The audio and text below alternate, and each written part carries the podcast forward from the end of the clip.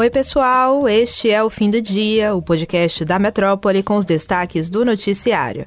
Está começando o episódio desta segunda-feira, 16 de maio.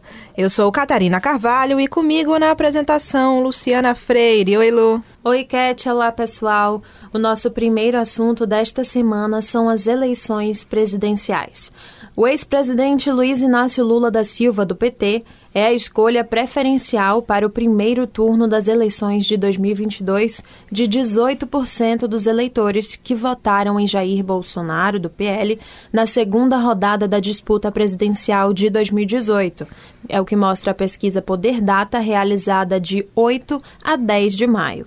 Nesse recorte específico, 61% afirmam ter a intenção de repetir o voto dado a Bolsonaro na disputa contra Fernando Haddad do PT há quatro anos. Essa taxa permanece estável desde a rodada de 10 a 12 de abril, quando o atual chefe do executivo foi abastecido com 15 pontos percentuais de intenções, depois de o ex-ministro Sérgio Moro, do União Brasil, desistir da candidatura ao Planalto no final de março. Ciro Gomes, do PDT, e João Dória, do PSDB, ambos com 4%.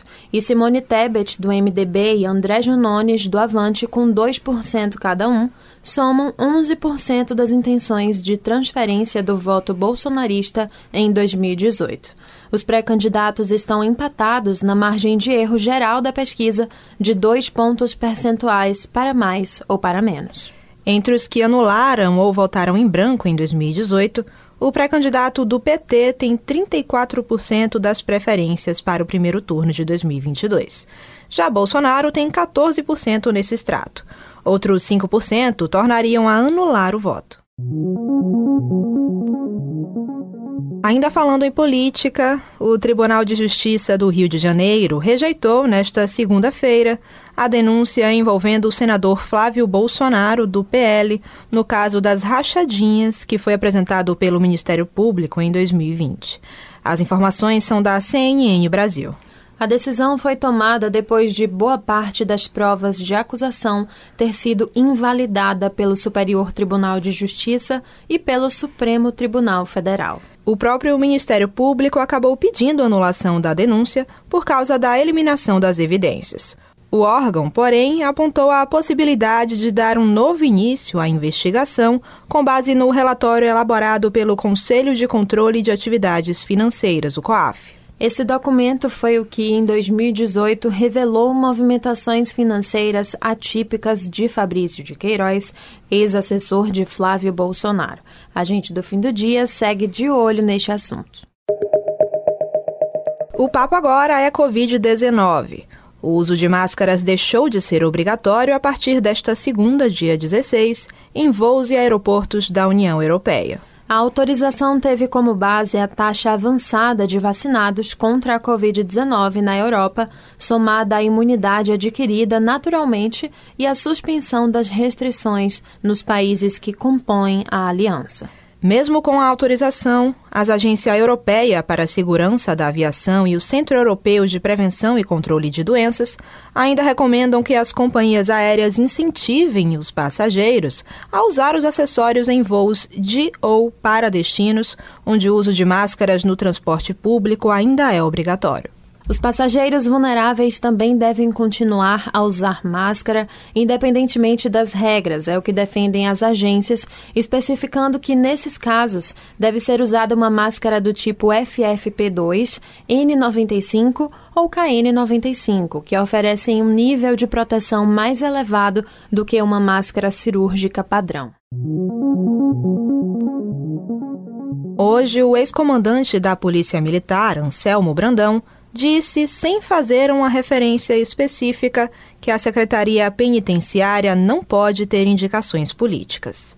Em entrevista à Metrópole, ele defendeu que é preciso aparelhar essa pasta com técnicos. Isso mesmo. Brandão afirmou ainda que a segurança pública precisa ser tratada como um sistema. Segundo o ex-comandante, o ideal é que todos os atores se unam em torno da pauta para que a situação não seja colocada apenas na conta da PM. Nas palavras dele, esses atores seriam o Ministério Público, o policial, o Judiciário e a Polícia Penal e também a sociedade. Durante a conversa, ele também defendeu que haja um processo de humanização nas polícias. O policial nada mais é do que o povo na rua fardado. Tirou a farda, nós somos humanos, fecha aspas, foi o que destacou Anselmo Brandão. Agora a gente chama a atenção para uma pauta importante nesse ano eleitoral: a participação feminina na política. Até o momento, as mulheres figuram apenas uma em cada sete pré-candidaturas aos governos estaduais nas eleições deste ano. O percentual representa apenas 14% do total de pré-candidaturas lançadas até agora. A constatação foi feita por um levantamento realizado pelo jornal Folha de São Paulo, que mostrou também que o número é inferior ao registrado nas eleições de 2018, quando 15% das candidaturas eram femininas. O que se sabe é que até agora 22 mulheres se lançaram como pré-candidatas a governos estaduais, em um total de ao menos 161 nomes que devem concorrer aos 26 estados e no Distrito Federal. E o número pode ser ainda menor, já que parte das pré-candidaturas ainda não foi referendada por seus partidos. Na Bahia, por exemplo, ainda não há pré-candidaturas femininas. Já em 2018, 30 candidaturas no país eram encabeçadas por mulheres. Alguns anos antes, em 2014, tinham sido registradas 20 candidatas, representando 11% do total de postulantes aos governos. Em todo o Brasil, somente os estados do Rio de Janeiro, Pará, Maranhão, Rio Grande do Norte, Rio Grande do Sul e Roraima elegeram governadoras mulheres. O Rio Grande do Norte, inclusive, elegeu três vezes uma mulher para ocupar o posto de governadora do estado. Fátima Bezerra, do PT, a atual governadora potiguar, foi a única mulher eleita no Brasil para o cargo no ano de 2018 e vai disputar a reeleição neste ano. A gente lembra aqui que o Tribunal Superior Eleitoral definiu em 2018 que pelo menos 30% do fundo eleitoral devem ir para candidaturas femininas. No entanto, cabe aos partidos decidirem quais candidaturas serão beneficiadas com os recursos, o que inclui aí também majoritárias com mulheres, ocupando o posto de vice de um candidato homem. Diante de um cenário preocupante, as Santa Casas e hospitais filantrópicos do Brasil estão planejando a realização de uma marcha e manifestação em Brasília nesta quinta-feira, dia 19. O motivo, segundo as instituições, seria uma crise financeira. Exatamente. Com o slogan Não mais suportaremos manter o acesso da população ao SUS no Brasil, os grupos pretendem acertar um aporte financeiro para conseguirem se manter. Nos últimos seis anos, de acordo com um documento da Confederação das Santa Casas e Hospitais Filantrópicos, o endividamento e o subfinanciamento do Sistema Único de Saúde, o SUS, resultaram no fechamento de pouco mais de 300 hospitais filantrópicos. A nota ainda faz referência à pandemia no país, ao dizer que, abre aspas, abatidos pelo tsunami que tem sido o enfrentamento à provavelmente maior crise de saúde pública da história, os hospitais acabam de vivenciar reveses que podem significar a pá de cal para este segmento filantrópico de saúde, fecha aspas. Isso porque, com a pandemia da Covid, a dívida do setor ultrapassa 20 bilhões de reais.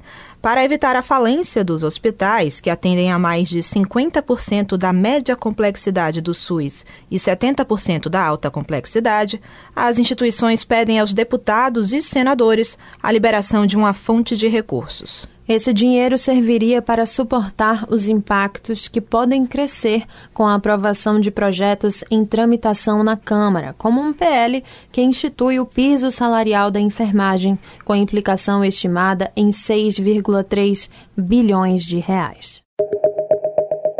Então é isso, o episódio de hoje fica por aqui. Mas se você quer ter acesso a mais notícias, é só entrar no metro1.com.br e se manter informado. Acompanhe a gente também pelas redes sociais, arroba grupo.metrópole lá no Instagram e arroba metrópole no Twitter. Lembrando que você pode ativar as notificações no Spotify para receber um alerta a cada nova edição do fim do dia. Valeu, Cat. Tchau, pessoal. Até mais. Tchau, Lu. Tchau, pessoal. E até a próxima.